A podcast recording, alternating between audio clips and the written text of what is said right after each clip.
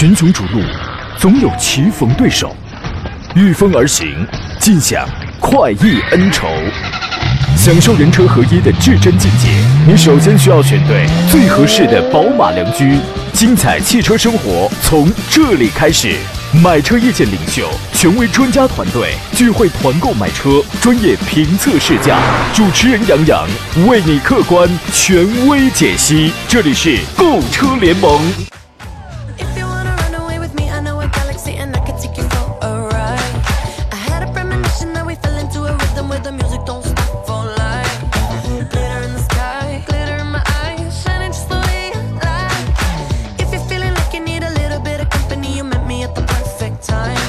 来，诸位，新的一周啊，又再次拉开帷幕了。欢迎在周一的上午时分如约收听山东交通广播。此刻开始进行全省直播的专业汽车节目《购车联盟》，我是杨洋，在济南啊问候全省的汽车朋友啊。气温呢，在经历了一次小小的过山车之后呢，今天稍有下降。昨天晚上特别热，简直呢可以讲是让我找到了夏天被热醒了那种感觉啊。天气无常，各位要注意温度的变化。今天呃是周一啊，我们依然是来解决来解决一些呃一下各位在这个选车还有买车这个方向上的一些提问啊。直播热线有两路已经开通了，号码分别是零五三幺八二九二六零六零或零五三幺八二九二七零七零，还有一些网络互动方式。第一呢，您可以通过山东交通广播的公众平台可以收听收看，可以发送问题；第二呢，可以通过杨洋侃车的公众平台，然后也同样可以实现呃这个跟我及时来保持互动。同时呢，给他发送进群二字呢，可以添加到我的这个粉丝团队当中来。呃，您也可以在抖音平台呢搜索“杨洋侃车”。我刚刚是我们今天是刚刚呃又重新开通了这个视频直播，在抖音啊找到“杨洋侃车”，第一个“杨”是木字旁，第二个“杨”是提手旁，单人旁，砍拿山的砍就可以了。那么有什么问题呢？我们都可以及时来保持交流啊。今天做上宾呢是来自济南品家二手车的石占平石老师，您好，腿哥，哎，杨好，购车友好。过年好，这是年后咱俩第一期节目是吧？嗯，对对，啊，特别开心啊！您的这个公司开工了吗？呃，已经开工了啊，好几天了。已经开工了啊！祝福牛年生意兴隆啊！今天这个日子啊，确好是吧？二二二，咱们二人啊，我负责人，你负责前面那个啊，咱们一块儿在这帮大家解决这个解答一下这个买车的问题。你有没有很开心？嗯，你比我开心，嗯，我负责后头那个，您负责前面那个啊。那咱们就开始吧。所以你比我开心嘛，是吧？对我成功的避过了这个坑啊！我们给诸位留出酝酿问题的时间来，先说一下，先说几个事情吧。关于三月份要上市的这些个新车呀，上周节目当中加许加意已经议了有那么几款了啊、比如说有丰田的 Alim 啊，三月二十九号要上市，这是一个定位比卡罗拉稍微大一点啊，但是比亚洲龙呢又要稍微小一点。之前说呢，可能中文名会叫亚洲狮这么一个车型，TNGA 的平台，两米七五的轴距，二点零的这个发动机，呃，马上这个月呢，下个月啊，大家就可以见到了。我觉得这个车呢，应该会借助丰田这个品牌的红利吧，应该会不难卖。但是呢，我上周我也说过一个观点，就是说这个车买一个中低配的就可以了，因为高配车型到时候要看定价，一旦定价比较高的话，那为什么你不干脆买一个广丰的凯美瑞，或者是哪怕也是一丰的亚洲龙呢？所以定价来说，这个请大家也关注一下这个问题啊。呃，还有一个是三月份会上国产的奥迪的 Atron 其实现在有的展车已经到店了。这个我们在北京车展上给大家也都看过了，也都这个拍过了。这个啊，前后电机的这个参数呢，跟进口版的相比是不完全一样的。NEDC 一个是四百六十五公里，一个是，但是进口版是四百七十公里啊。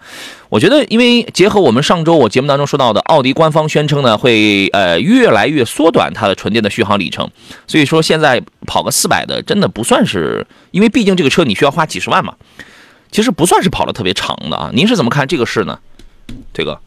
嗯，其实是这样的，我觉得这现在很多这种，嗯，品牌吧，包括就是豪华品牌吧，推这种纯电动的话，也是，呃，怎么说？我觉得现在目前还是在一个市场的一个一个探索这种情况在一块儿啊。嗯。反正我觉得可能短期内也不是特别走量的这么这么一个情况，嗯，这样的啊，所以我觉得还是，呃，值得看市场反馈是这样的，嗯。是吧？呃，大家可以关注一下这个车啊，欢迎这个抖音平台里边的五月独尊说：“杨新年快乐啊，谢谢。大姚子问的问题是玛莎拉蒂的 Ghibli 和帕纳梅拉该怎么来选？我记得之前有人问过这个问题啊，就是说如果你揣着一百万，你该去选一台 2.0T 的 Ghibli 呢，还是选一个 2.9T 的 Primera？我的答案是 Primera。啊，无论从行政的级别中大型，还是还是从整车的舒适性、操控性这样这些东西去讲的话，其实是要碾压 Ghibli 的。呃，为我们为什么之前有很多人会去买平行进口版的 Ghibli 啊？因为它便宜啊啊！对于这个问题您怎么看呢，推哥？呃，目前如果单从这个车两个产品力来看的话，确实还是这个帕拉梅拉的啊，它的市场表现会更好，因为现是在呃整体的包括这个品牌也好，然后嗯、呃现在这这款车的话，应该是属于一个热度比较高的车型，对包括在我们二手车市场上啊，这款车也是非常受欢迎的，嗯。在二手车市场，这个车算是一个很保值的车子吗？嗯，保值还好了。另外的话，主要是现在怎么说呢？一个是车比较少，另外的话就是非常受欢迎，基本属于那种热销车型。啊对是这样。曾经在五六年前了吧，五六五六五六年前，当时一个配置还算是不错啊、原价应该是在一百二左右的一台 Panamera，当时这个二手车市场卖六十来万。啊，所以说这个这个这个这个还是 OK 的啊。柳暗花明说：“谢谢水木年华呀。”他说：“杨仔新年快乐，谢谢，祝所有刚刚回到我我们节目当中来这个恢复到收听习惯的所有的朋友新年快乐啊。”柳暗花明有有他有一个问题，他说：“杨好，专家好，沃尔沃的 S 九零这个车怎么样？操控、动力、维修保养、保值怎么样？保值还好，维修保养不便宜。其实保养不贵，就一千来块钱，但维修你要换配件的话，这个要贵一点。而且你从外边那那你你是你是这个搞不了的。而新款的九零呢，全部叫 B 五。那么 B 五呢，会给你加一个四十八伏的轻混系统，之后比原来单单纯的那个 T 四 T 系列的这个发动机，在动力上其实要好很多啊。呃，您是怎么评价这台车子呢？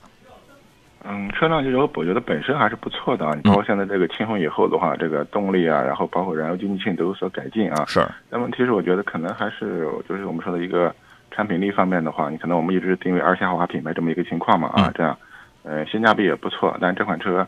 呃，看好的话是可以入手，但唯一的话，我们说就是在保值方面，他刚刚提到保值了嘛啊，对，可能保值不太占优啊，这款车。那就多开几年呗，因为你差不多的车，如果开到五年以上的话，这个保值率强的跟保值率差的，实际上不会差太大，对吧？这个车为什么它性价比比较高？因为新款的 B 五出来之后，目前的价格还没有降到原来 T 四的，你像二十来万的那么一个冰点，这个肯定短期之内它是实现不了的，但你可以观望。毕竟在二线豪华品牌里边，它呢想要存活的一个很重要的法宝，那就是性价比高啊。对，三月份呢还会上长安林肯的航海家，这是林肯的第三款的国国产车型了，现在已经开启预售了。之前的预售价是三十三万到四十八万，这个价格比较低，然后显得性价比吧，确实比进口版本的要高不少啊。那么一台中型 SUV 轴距是两米八五啊，跟进口版的尺寸是一样的，二点零 T 和二点七 T 的两款发动机啊，您对于这个车看好吗？嗯，我觉得这个价格的话，相对说啊、比之前原来进口的还是要好很多啊。嗯，因为这两年其实相对的一些这种美式豪华品牌吧，包括凯迪拉克也好，林肯也好，我觉得整体的一个销量方面的话，还是走一个上升的一个态势吧。对林肯大概上升了接近有百分之一百多吧，好像是去年的话，嗯，对吧？对，啊，这个是大家是可以关注。我觉得它就是价格便宜，关键配置还很逆天，这是林肯一贯的宗旨。抖音上王大花啊问的是：你好，杨老师，我的年龄六十岁了啊，欢迎您啊。喜欢车子要静谧性要好一些的，稳重点的啊。对于奥迪 A6L 呢是比较钟情的，问二手的 A6L 可以考虑吗？我觉得当然是可以考虑，但是重点你要去找车况真正优秀的，而且价格也比较合适的这种，我觉得你要去找这个。啊，市场上很多，市场上二手的 A 六还是还是非常多的啊。关于它的这个需求跟选择，你有什么建议吗？嗯，对，现在二这个奥迪 A 六的话，市场也属于属于这种比较热销的车型了啊。嗯一个是关键是看你的预算大概是多少，然后它会包括这个不同的这种排量配置啊，包括年限是这样的啊。然后简单来说一下，像基本上像一七一八的这个二点零 T 的这个这个排量的 A 六的话，可能现在市场价格的话。也得在二十二十二十万大几这么一个情况啊，好所以大体衡量一下啊。呃，只要你是三代发动机的话，几乎它就是不烧机油了，对吧？不要这个听信网络上了那些个呃传言啊，它是这么一个情况。呃，最普提说，请问杨老师跟石老师，秦 Plus 的 DMI DMI 系列呢是区别于 DMP 系列的比亚迪家里的发动机，这是刚刚出的啊，一点五升啊，一个一个一个呃热效率在百分之四十三的，还有一个一点五 T 啊，在百分之四十的，讲究呃侧重于油耗低油耗的这么一个新技术吧，一个一个一个混动技术啊。问哪一款更建议重点看一下它的竞品有哪些啊？这个问题您怎么看呢？嗯，其实比亚迪这个秦的话，我觉得现在最起码从本身来说，我觉得这辆这个车其实这辆秦变化也挺大，啊是吧？嗯是现在我觉得最大变化最大的还是颜值方面，基本上我们好多人说感觉是像小二号的这个汉一样，是吧？这种也是有点家、家族化的这种风格啊，嗯，颜值还是提升很大。而这款相对对比亚迪来说的话，整个这个这套动力系统，我觉得这种成熟可靠性也还是可以的。这种情况在一块啊，所以我觉得像这个价格区间的话，这款车可买性还是比较高。嗯，对，DMI 是今年比亚迪主推的一个发动机技术啊，它用的是一个插电混合动力版本。呃，那无非就是一个五十公里，一个纯续航五十公里，跟一个纯续航一百二十公里之间的这种选择啊。我觉得还是这个肯定是纯电续航越长越好啊。我是这样考虑的，而且呢，它不，它没有给你用这个比较活跃的三元锂电池啊，什么这个那个镍钴锌呐、镍钴镁啊，它没有给你用这个化学成分非常活跃的三元锂电池，而且而是给你用了一个技术不太高明，但是稳定性比较好的磷酸铁锂电池。一百二十千瓦时的这么一个电池的容量，我觉得这个还是可以的。买那个一百二十公里的续航的，关键是现在这个车的价格还没有最终出来，现在还是一个预售阶段啊，所以说你可以研究一下这个，好吧？嗯，呃，还有空军一号说杨呃杨新年好，谢谢。说十到十五万的轿车，主要是接送孩子上学，大众和日系，麻烦您给推荐一下。那这就很好选择了，都是紧凑级的，对吧？十到十五万的。呃，请石老师来给推荐几个吧。嗯，轿车的话，现在可能比较主流的，你像我们说的，你像这个日系的啊，还是类似像卡罗拉啊，像这个呃思域，还有是类似像这个嗯嗯轩逸这这类型的车吧。目前相当是卖的还都不错。轩逸是卖的最好的，对对吧？这个它是它是销冠。日系里边，你轩逸可以看，次之卡罗拉。卡罗拉呢，现在有一点五升的三缸，你你你可以保留一下啊。一点二 T 的卡罗拉，这个车呢，在满载负荷大比较比较大的情况下，动力不行，噪音不噪音太大，动力不行。但是你正常一两个人开的话，这个动力跟经济性这个是比较均衡的，这个你也可以考虑。同理，它的同门的这个完全一个平台的雷凌，那你也可以考虑，对吧？思域呢，这个车呢，也不是说不能接孩子，它强调的是个人化。啊，这个比较个性，比较运动，个人化，后排空间那块确实舒适性要添加一些。你如果注重要想要一点点操控乐趣的话，你可以看马自达三昂克赛拉这个车。虽然改了扭力梁的非独立后悬架之后呢，它的我对它的口碑是是是下降的，但这个车是也是可以考虑的，好吧？大众这个就是吧，你考虑个速腾，考虑个朗逸，这不都很好吗？刚好也在你的预算当中，好吧？田径之家集训营说：“你好，老师，本人二十五岁，做生意啊。新款奔驰 E 大标跟立标该怎么来选啊？就是你看，你是想要运动风啊，还是想要商务特质啊？二十五岁啊，如果是我的话，我会选运动版。您呢？啊，现在可能呃，我了解的话，可能这个奔驰 E 的话啊，还是这个立标的会卖的好一点啊。相对说。”主要问题的话，可能这款车还是比较偏商务一些啊，一些商务人士的话，还是一些庄重什么之类的这种风格啊，所以立标相对说卖的多一点。石老师上年纪了，他给你推荐的是立标，他觉得那个更稳重。我觉得他说的对啊。来，这位我们继续回到节目当中来啊。今天节目我们开通了这个抖音直播，有兴趣的朋友可以在这个抖音当中搜索“杨洋砍车”这四个字，可以找到啊。因为我们很久都没有开了，今天也没有提前做一下这个预告，后头咱们有时间就在这个节目直播期间，咱们就可以开通着，各位选择你最呃喜欢的这个方式来就可以了啊。西安昌盛说：“杨仔新年好，新的一年继续关注支持帅哥杨仔的节目，谢谢谢谢啊。”呃，逍遥客有一个问题，他说：“你好，老师，我想问一下，比亚迪宋和传祺的 M 六哪一款可以入手？要求是经济实惠，那看的肯定是宋 MAX，宋 MAX 对吧？啊，这两个车，石老师您是什么观点呢？”嗯，从目前的这个市场表现来看的话，我觉得可能宋 MAX 这个可能销量各个方面更占优势一些啊，这种情况，嗯。是吧？哎，我印象当中啊，我我印象中应该我看呃一月份 MPV 的那个销量上来讲的话，应应该是 M 六高。当然，可能它也是一个单月的销量，可能不具备这个全面的指导性啊。这辆车你觉得我们可以从哪些细节方面来比较一下？嗯，其实我觉得啊，这种 MPV 的话，一个首先还是要看空间啊，特别是我觉得第二排、第三排的一个乘坐的一个舒适度啊，这方面我觉得可以去那个去细节去比较一下啊，这种情况啊。另外的话，我觉得两款车的话，因为整个款型因为都是还比较新的，整个这个仪表风格方面的话啊，也可能有点小差异，但是我觉得真基本上都还都还不错。嗯，这个我觉得你个人可能这些细节方面啊，再去对比一下，嗯是吗？如果要硬要在这两个里边来选的话，我建议你侧重一下 M 六。首先，两个车都有六座跟七座之选，对吧？然后呢，刚才石老师提到一点，就是我们买这样一个 MPV，重点要考虑的就是，首先你一定要考虑的是空间。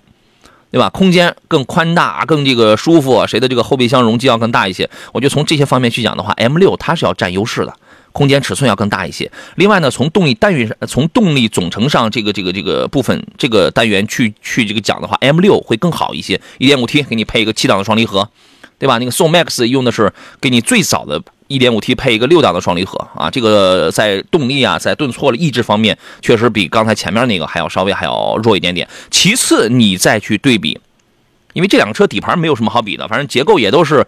呃，十万的 MPV 的一个主流结构就是扭力梁的非独立后悬架啊，不可能给你用成本太好的东西。然后你就根据你的预算，你选的配置的不同，然后去对比一下配置方面就可以了。我个人要倾向于 M 六要多一点点，您您可以考虑啊。呃，记得男孩说，二十五岁都买奔驰 E 了，我今年三十二岁了，不惑之年能不能开奔驰，就全指望老家了那个墙上的那个字儿了。我 我今年都奔四十了，我都还没开上奔这个奔驰 E 呢。当然，这车就是我也是坚决不会去选的，你知道吗？啊，是吧？这个最最不提说，个人呢不喜欢奔驰大标，宝马的 X 七那么大的脸，车标也不大呀。我我我们之前不是讲嘛，那奔驰光那个车标就值二十万。啊，好吧，这个江小红说最靓的仔在这里呀，欢迎欢迎欢迎欢迎啊！这个热评段子手说杨哥新年好，我想问一下，宋 Pro 值得买吗？宋 Pro 当然值得买，但是现在呢，宋家族当中的当红小生是宋 Plus，Plus 这个 Plus 呢要比 Pro 啊，要比传统的那个宋啊，在发动机技术上它要好一些，所以你会那这个你会发现油耗不见得降了多少，但动力方面它提升还是比较大的啊。呃，您的观点是什么呢，邵老师？嗯，确实是这样的，因为很嗯，这款车的整体这个，我觉得动力这个调整的话，嗯，比之前那个确实还是还好很多这一块，一个油耗、动力方面这一块。另外，嗯，就是发现我们很多自主品牌的车型都有这个情况啊。啊。一旦出了这个新车型以后啊，相对于说老点的车型的话，可能就是销量啊就会有比较大的一个一个一个波动这种情况。它只要便宜就行，是吧？对，所以我觉得新的它很便宜，看，嗯嗯，看看新的可以啊。对，你要图技术的话。然后你就这个考虑个好那个最最新的啊，江小红说女搭档呢，我这个节目没有女搭档，我十二男十二女啊，女搭档在电话那头呢，来女搭档，说谁呢？说谁呢？你说谁呢？说你咋地 啊？这个三月份还会上全新的名图，这个车之前我们也说到过。而名图，呃，老款名图之所以好卖，是因为它定义为 A 加 B 减的这么一个风格。对吧？然后呢，已经探入到跟国产车相 PK、相竞争的这么一个行伍当中来了。很多人觉得这个车哎不错啊，一点八升的这个动力也够用，是吧？然后空间尺寸啊、颜值啊、品牌啊也都挺占优的。呃，俘获了一批不太想在这个价位去买国产车的这波消费者的内心吧。啊，新一代名图出来之后，颜值更犀利、更漂亮了。基本上你看，呃，索十长什么样，它就差不多。呃，还是一点八升的自吸发动机，然后呢会加一个一点五 T 的涡轮增压发动机，就是那个索十的低功嘛，一百七。十马力的那个低功，啊，这个车呢也是非常个性。出来之后呢，应该在短期之内就会出现一个价格非常呃大的这么一个，也不一定特别大，反正一定上市当天一定优惠，你可以关注一下啊。呃，老唐说和收音机不同时间啊，对，收音机会慢十六秒。嗯，大姚子的问题是，老师，奥迪 A 六 L、奔驰 E 级从品牌影响力、乘坐舒适度、驾乘操控综合来比，选哪个更好？品牌影响力是 E 级要高一些，但是除此以外。乘坐的舒适度，尤其是驾驶的操控，一级比不了现款的 A6L。你可以品这句话，而且你可以自己去开，你可以自己去试啊。我们先听一下石老师你的建议是什么？我觉得奔驰 E 级的话，可能它整体的这个车的一分割，包括里面一些科技感还有豪华感哈上面的话，我觉得奔驰 E 做的还是不错的啊。嗯。但是你要说整体的，你包括这辆这个。A 六和这个奥迪和这个奔驰 E 的话，整体包括这品控方面，我觉得还有一些驾乘感受方面的话，我觉得确实这两年这个 A 六可能嗯更好一点这种情况。而且目前来说的话，A 六我觉得性价比啊也更高。EBA 里头 A 呃 A 六的性价比这个是最高的，大家千万不要再抱着呃三十年前的顺口溜开宝马坐奔驰，以这个顺口溜来判断奔驰是不是最舒服的。大哥，三十年了，家里是断网了，还是一直没走出门去找台？现款的新车去试一试呀，是吧？这咱们不能老老老这个抱着顺口溜活着，老抱着以往那种固守陈规，那么这个这个这个万年不变了，就是那种口头禅那种规律活着，这个是不对的。现款的奔驰 E 级，你问问有几个人买奔驰 E 是冲着它操控性去的？它的它的它的操控性 A 六五系它都比不了，它都比不了好吧？包括乘坐的舒适感，我可以很负责任的讲，我觉得连宝马五系。虽然开起来硬邦邦的，虽然 Clear 平台让这个车减了一百一十斤之后，然后提速有些突兀，但是它的后排舒适性，我觉得都都比奔驰 E 强，真事儿啊！所以说这两个车你要选择的话，我推荐你买 A 六 L。A 六 L 呢，你可以什么？你要选四五也行，你选五五也可以。它现在的性价比是很高的，好吧？呃，明明说新锐 2.0T 给说一下吧。我是山东第一个评测新锐 2.0T 的这个车子的。我觉得你要买这个车呢，你首先你考虑两个问题：第一，你是什么样的人；第二，你身边是什么样的人。你考虑一下这两个问题。我先说第二个，如果你身边、你的朋友、你的同事什么啊，你身边的家人都是那种人云亦云的，或者说他们觉得十万出头就一定要买个合资品牌的，就不能买国产车的。这你绝对受不了，那你干脆你就别买。第一第一个问题，你是一个什么样的人？那你是一个四平八稳、中规中矩的人。你你哎呀，你的就是你的观念呢？我我们不讲保守，就是考虑的很全面。我要考虑费用，我要考虑保值。或者你的年龄稍微大一点，稍微长一点，你很稳，你是一个这样的选手，那么可能你你去买个轩逸，你去买卡罗拉去吧。但是如果你你是一个什么样的人？你是一个年轻人，你追求的是第一是高品质的东西，第二尤其重要的是我要我要追求操控，这个这个呃舒适性啊，主动安全配置这些方面的东西的话，你可以考虑星瑞啊，你一定要考虑先考虑新锐这两个问题啊。呃，我们听一下石老师你的建议是什么？嗯，我觉得新瑞这款车的话，如果是目前可能是销量一般的主要的一个原因，我觉得还是出在这个品牌。我们是说实在就车车标方面的啊。如果这个你要换一个合资品牌的或者其他一个品牌，可能这个车大家觉得它就啊得卖疯了，非常棒，呃物物超所值。但是现在就是因为我们是可能挂了这个奇瑞的这挂了一个吉利的这样的标识吧啊。假如说有一个合资品牌在十二、十三、十四万，然后给你出一个二点零 T 的发动机，大家能抢破头，但他会这么做吗？他不会，对吧？嗯，所以我本身我觉得这款车的这个产品啊，产品本身没问题，可能就是怎么说呢？就是大家对它的这个品牌认知这一块啊是有问题的。不着急，就是这个车你你断定你到底合不合适呢？你要考虑你的追求到底在哪里，然后呢，这个车你要去试一下。二点零 T 的发动机是这个价位，应该说真的真的是屈指可数的二点零 T，就是这么一个排量的轿车。屈指可数，而且这个车呢，它不光是发动机啊，你你你看网络上会有很多的杠精，有很多的水军说，哇，才二点零 T 才一百九十马力啊，人家一点六 T，人家某锐一点六 T 就可以造到一百九十一百九十七马力，那个是账面的最大数据。而这台车呢，通过我的试驾来讲，你可以说它的胎噪比较的大，然后呢，但是它的这个沃尔沃 T 四的这个发动机编号不一样，但底子就是那台 T 四发动机啊。然后呢，这台发动机的中段的爆发跟这个动力储备是非常充沛的，你去看一下，并且有一条是什么？不要只看发动机的账面数字，它的这个底盘跟悬架的调教，这种支撑性，包括整车的循迹性跟整体性，呃，我们综合来讲，这个车的操控性真的是在十万出头的车里边算是不错的。领克呢属于那种硬邦邦的，而它属于那种有韧劲儿的那种操控性。而且呢，我建议大家买一个配置稍微高一点的，呃，主动安全的配置这块这一块做的也会武装的非常的齐全，这是多一重保障。养护费用会贵吗？我觉得养护费用可能会贵一点，因为这个车我没有关心它的售后费用的问题。油耗呢也不见得低，我觉得 2.0T 市区开怎么也得十个多了啊。为什么它保养费用会贵？因为它主要会贵在机油啊什么这样的一些个方面啊。我觉得你年里程不多的话，这个也可以接受。啊，办公家具说，老师，请问一下，十五万左右的 SUV 有什么比较合适，空间得大点的，省心一点的啊？这个问题你有什么推荐呢，石老师？嗯，他对品牌什么之类的没有具体要求是吧？啊啊，没有。嗯，目前来说的话，如果是这个像合资品牌的话，我觉得可能你像这个，呃，韩系的啊，你像这个什么 X X 三五啊，哎，这这类的车型，我觉得整体空间还不错啊。日跑三五，这都花不了十五万。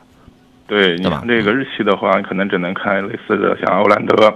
哎，欧蓝德可以，欧蓝德 CS 杠，我觉得可能这个预算稍微差一点啊，但也差不多。哎，添二点零的，添一万多吧。呃，当然我不知道你这是裸车费用还是办完的费用啊。如果是裸车费用的话，添一万多一点，你可以买什么奇骏。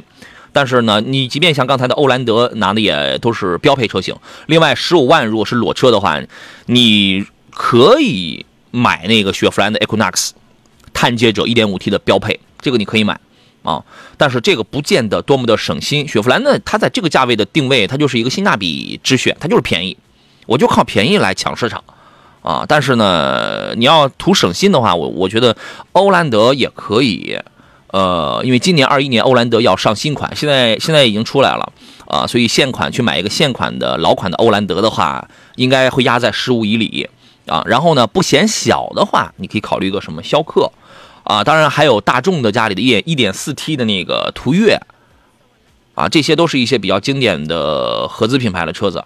如果你不嫌小，想要一个操控感稍微强一点了，呃，流线型比较好一点了，你可以考虑马自达的车。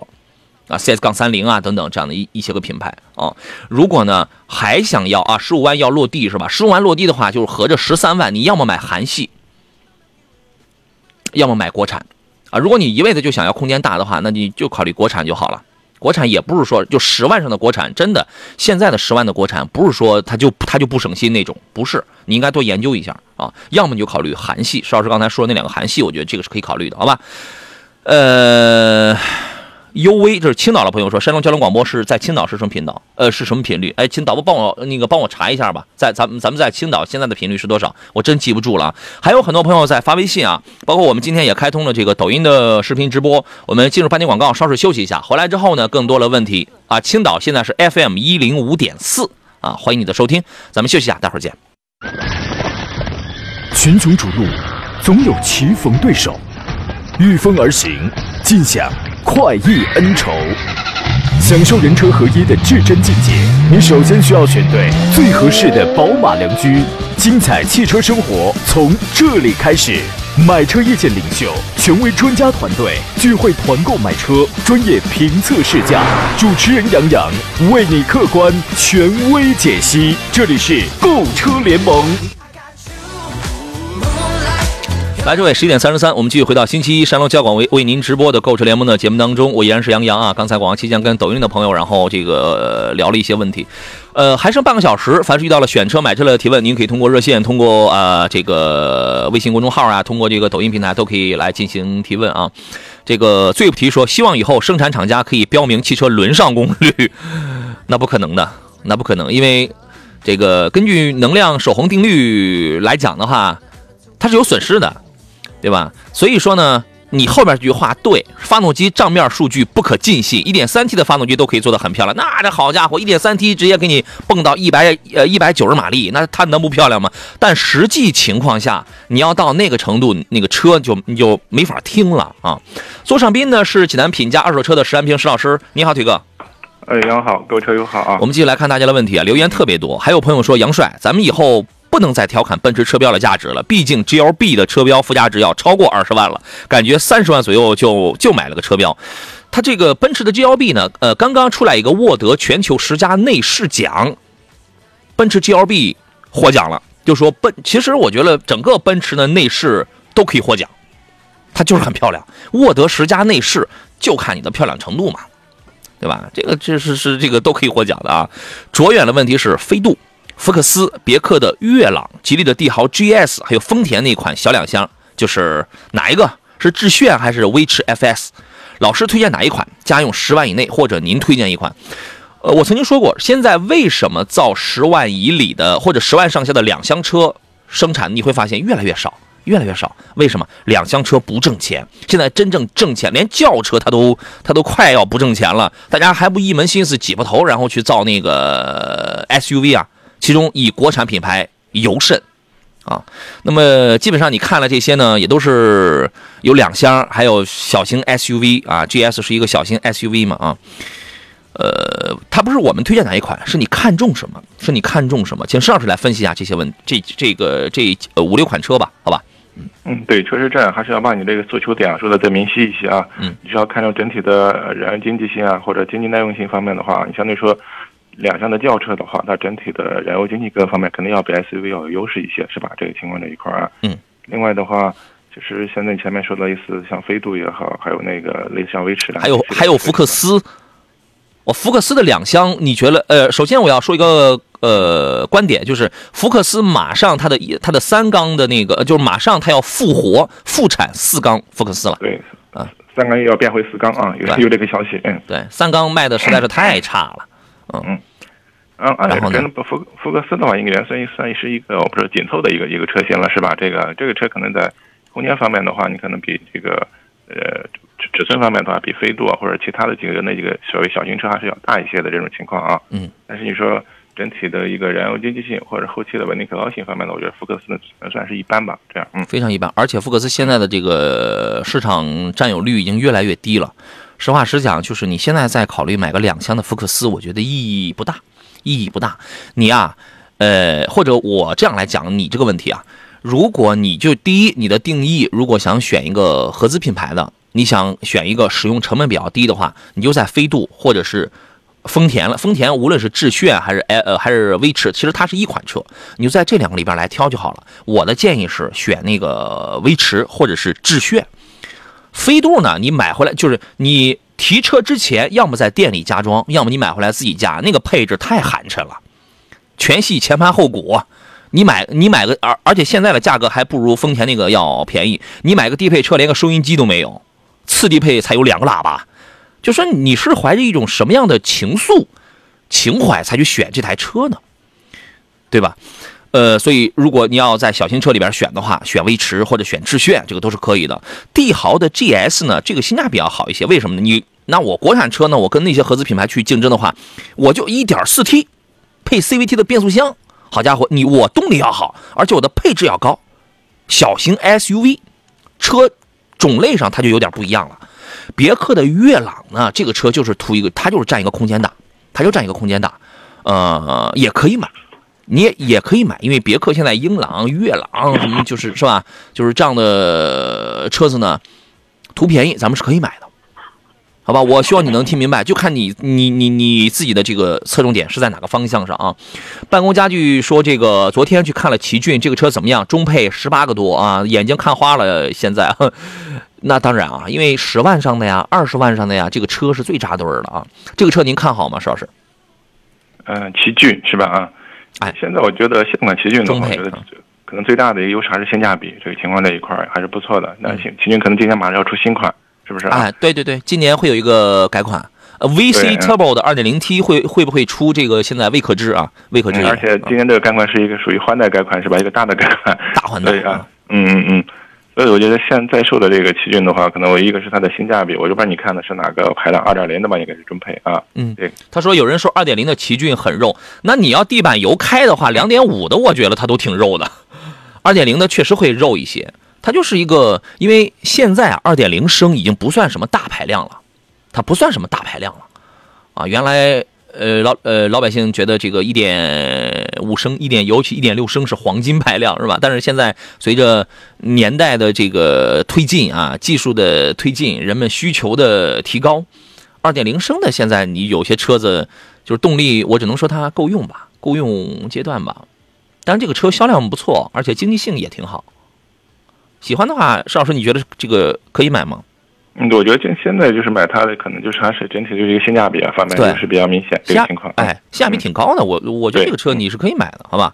呃，还有朋友发微信，然后呃，无名之辈说你好，说一下刚才节目里提到的二零二一即将上市的新款的欧蓝德吧。这个车我们我们那个大概半个月之前我们就已经说过了，全新欧蓝德呢在外观方面的变化会非常的大，而且现在欧蓝德是整个广汽三菱这个品牌家里边唯一一款卖的好的车，所以对它寄予了厚望。去年二零二零年它全年是卖了有二十一万台。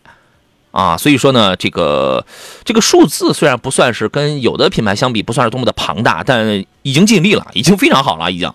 呃，就是新款的欧蓝德，你可以从网上看看它那个照片非常漂亮啊，方方正正。然后呢，呃，大概是从大灯的这个下沿出来，有两个 C，两个对称的 C 字状的那个镀铬装饰，直接就把那个雾灯槽那个框在里边，然后也是三条那个三三条横幅的这个镀铬装饰啊，就是颜值比较漂亮，而内饰方面也变了。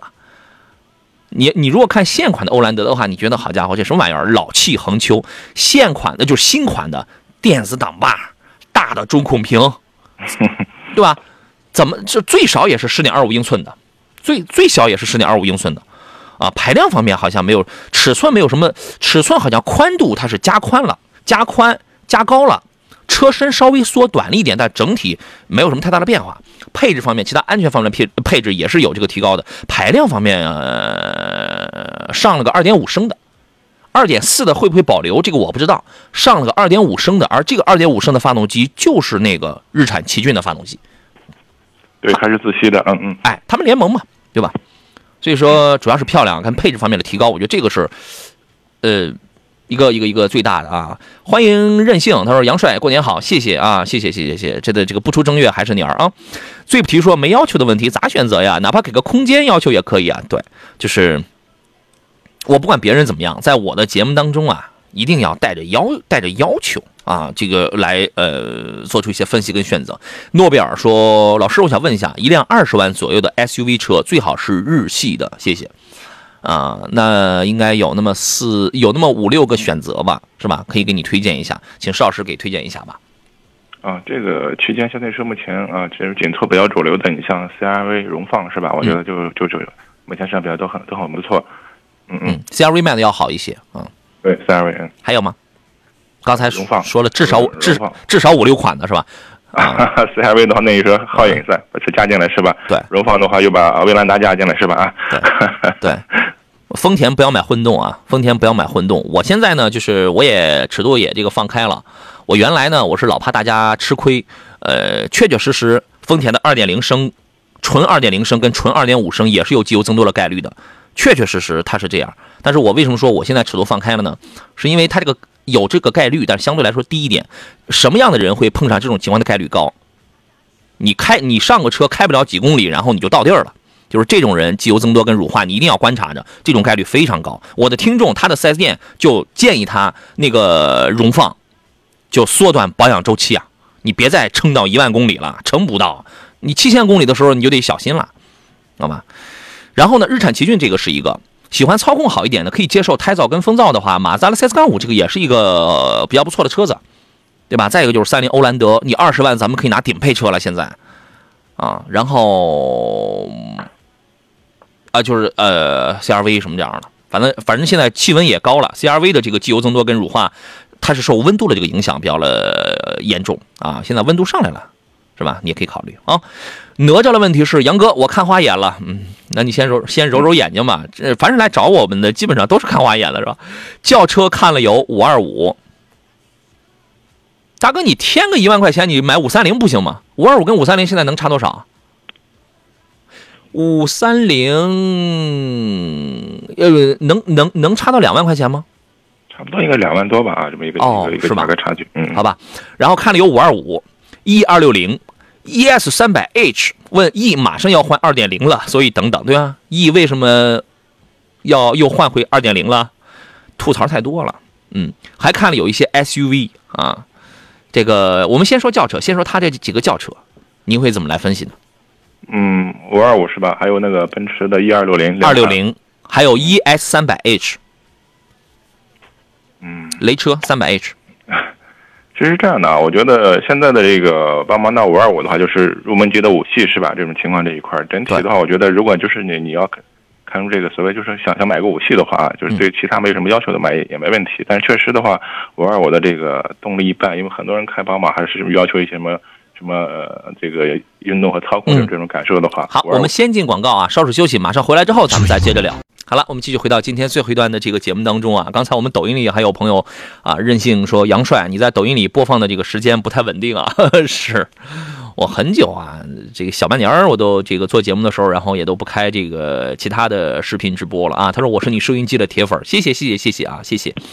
呃，然后这不是因为上个礼拜的时候，然后也也是节目里边有听众说啊，你这个怎么不开了？这个啥时候开？我说行，然后我答应，然后下周这个节目当中咱们就开一开，聊一聊啊。行，这个所以今天就临时起意啊。呃，回到哪吒刚才这个问题啊，他后边补充有一个要求，其实他还看了几个 SUV，嗯，比如看了有 GLC 的 260L，还有宝马叉三他有要求就是想悬挂舒适一点。家中兼顾商用，会拉一些客户。市区高速一半一半，一年两万多公里，这个价位赶呃，这赶是你后边想说点什么？你赶后边我就看不见了。呃，我们请您来接着来这个分析一下，前边有几个轿车。嗯嗯，呃，如果首先讲你舒适度的话，我觉得可能总体来说的话，这个轿车的舒适度啊，还是要比这个 SUV 要好一些这种情况啊。嗯，是前面说了三款轿车，呃，这个五二五的话，我觉得是入门级的五系啊，虽然动力一般吧，但是在在这三款车里面，我觉得可能综合来看，这两年五系的这个稳定可靠性方面的还是不错啊。所以我觉得就这几款车相对来比较，我觉得可能五二五的可买性还是稍微高一些。另外说的这个一二六零，主要还是前面说这个一点五一点五 T 的这个发动机是吧？哎配一个四十八伏啊，对对，很多我觉得大家如果是 C 级的话，一点五我大概能接受。你可能 E 的话，老感觉还是感觉这个排量是不是要小一点，是吧？这种情况那一块儿。对啊，另外你有你有这个有有这种商务商务需求是吧？啊，嗯，这个动力确实不太占优一些。其实雷克萨斯的三百 H，三百 H 啊，其实这款车其实之前市场表现一直还很好，主要是嗯去年这个还是这个油电混合的话，这个机油的这个问题啊，一批车，嗯一一一个批次的车子可能出了一些问题，嗯，呃，可能就唯一的话，就要大家稍微担心一点这种情况啊。其他我觉得除了这一点的话，其实像这款车的话，可买性也是比较高。嗯我提醒几个小的细节吧，因为他谈到一个，一是要舒服，二呢就是要这个可能要带点客户，一年两万公里。有有类似这种商务需求啊。哎嗯，，ES 三百 H 呢，第一是开起来很舒服，第二呢是养护成本，六年十五万公里是免费保养，第三一个呢，嗯，呃，第三一个我就要说你带客户这个事儿了。我的身高是一米七八，我拿我来给你举个例子，我调我按我的身高调好了前排，然后我去坐后排的时候，我的头差不多就快擦着顶了，我的头发我能明显觉得车顶在吸我的头发了，就是那种啊。所以你要考虑一下这个后排成员，如果你把座椅使劲调的靠前点的话，人家还能葛优躺一下。三百 H 你注意一下它的后排空间，当然这个车成本很，使用成本真的真的很香啊。然后呢，呃，在 1.5T 的配48伏的 260L 跟525之间，即便是525的话，我也会建议你买525。啊，虽然525的动力要一般一点，但是比那个260要要好很多了，对吧？而且依然保留了它该有的这个加速跟这个操控的质感，而且它也没有什么避震器断裂、爆胎什么这些很大概率的问题，五系没有啊。可能你听到偶尔说有一个爆胎的，它那个概率太低了。还有，但是有一个遗憾是，有一些舒适性的配置525是选装不了的。它可能我们就是买了一个入门的一个宝马五系，现在525就相当于是上一代的520嘛，好吧？所以，所以，所以，所以说呢，呃，看你自己取舍一下，在五系跟 E 级之间来取舍的话，我建议你买五系。啊，然后呢，就是这个三百 H，你看看我们刚才说了，这个尤其售后费用这块，看是否可以这个打动你啊。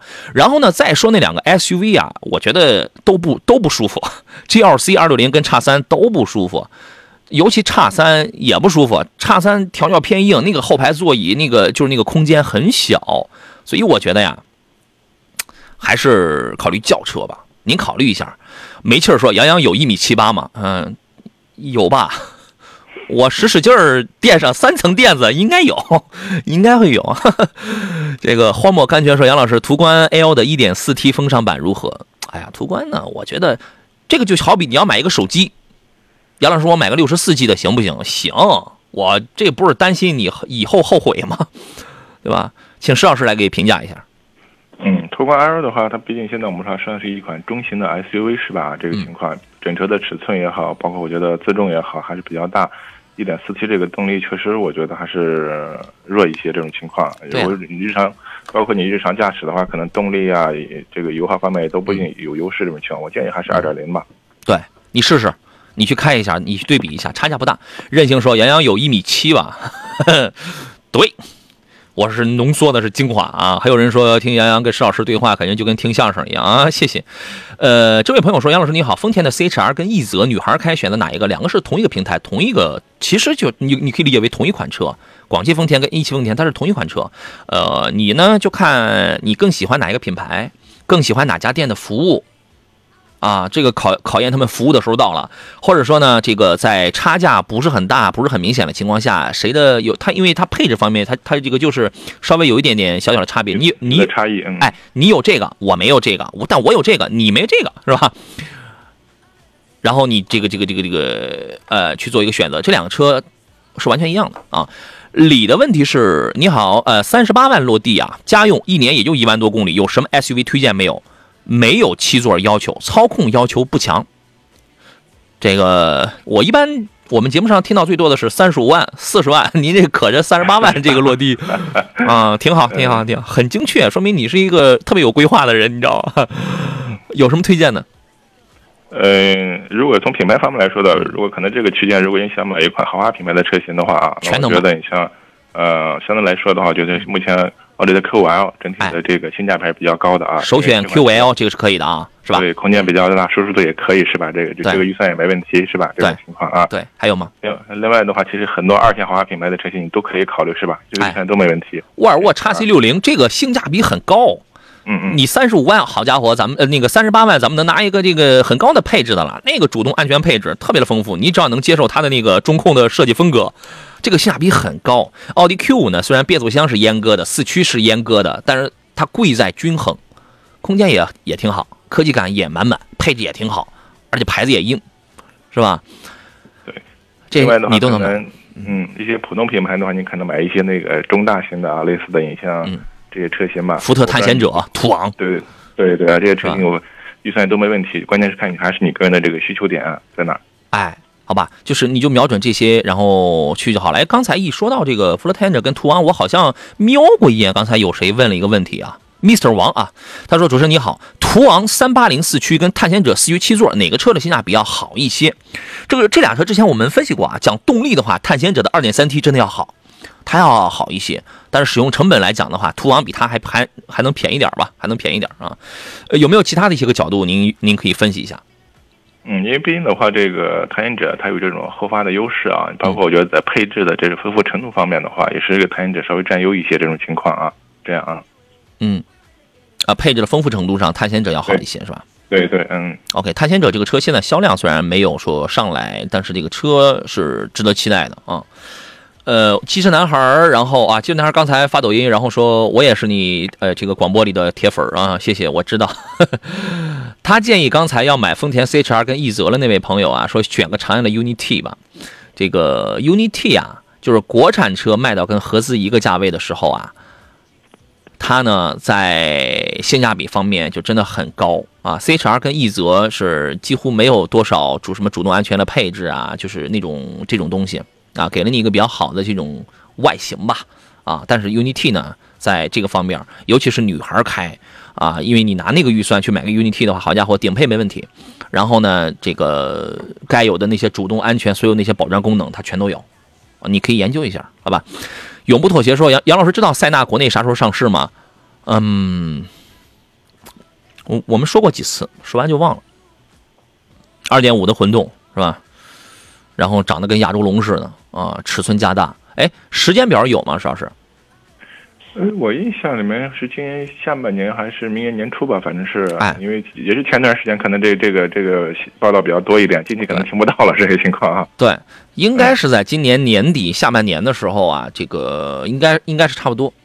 啊，他呢说想买五十万以下的七座车 SUV 也可以，看中了塞纳跟途昂该怎么样？我觉得途昂的舒适性肯定是稍逊啊，他肯定是要逊色于塞纳的。塞纳就是呃它的两个的风格不一样，一个 MPV，一个 SUV 是吧？你可能还是 MPV 的这种舒适舒适性要更强一些。对对，嗯是吧？啊，我觉得这个你可以，你可以期待一下，但是又得无休止的等下去了，你知道吧？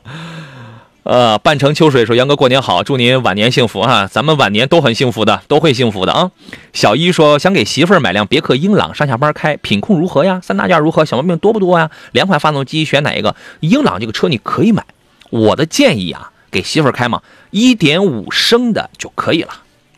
这个这个发动机也好养活，也没什么原来一点三 T 什么，就是就是那种你使用几年之后了，就是那些问题，也好养活，成本也低，也没有，反正它没什么大的毛病。小毛病，我觉得别克的车呢，五六万公里往上的时候，它或多或少都会出一些小毛病，都会有啊。当然大毛病，我觉得一点五升的这个还要好一些，还要还要稳一些，可以买啊。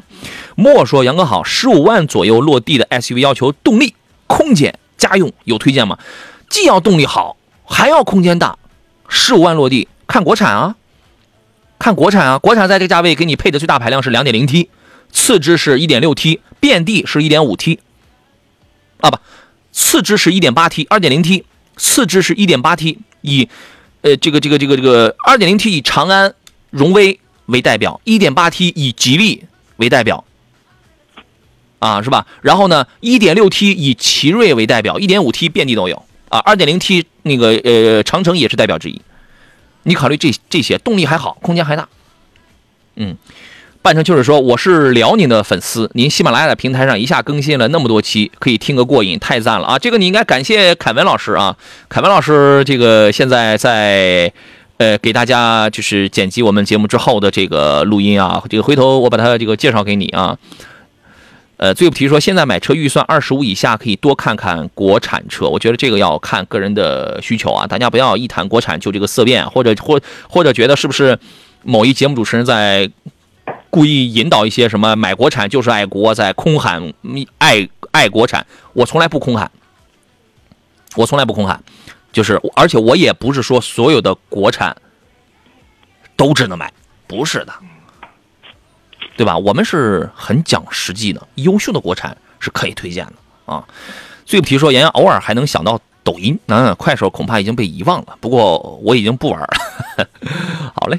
今天节目就到就要到这儿吧，再次感谢石山平老师来做客。哎，还有人说，记者男孩说，我媳妇儿要买别克英朗，我啪啪两个嘴巴，买啥别克英朗？买吉利星瑞不香吗？攒钱买星瑞二点零 T，你也就 不，他哪敢这样？你也就幻想一下吧，是不是？你要买英朗，啪啪打自己两个嘴巴是吧？对呀，是不是？你要买英朗，你媳妇儿啪啪给你两个嘴巴子，这是啊。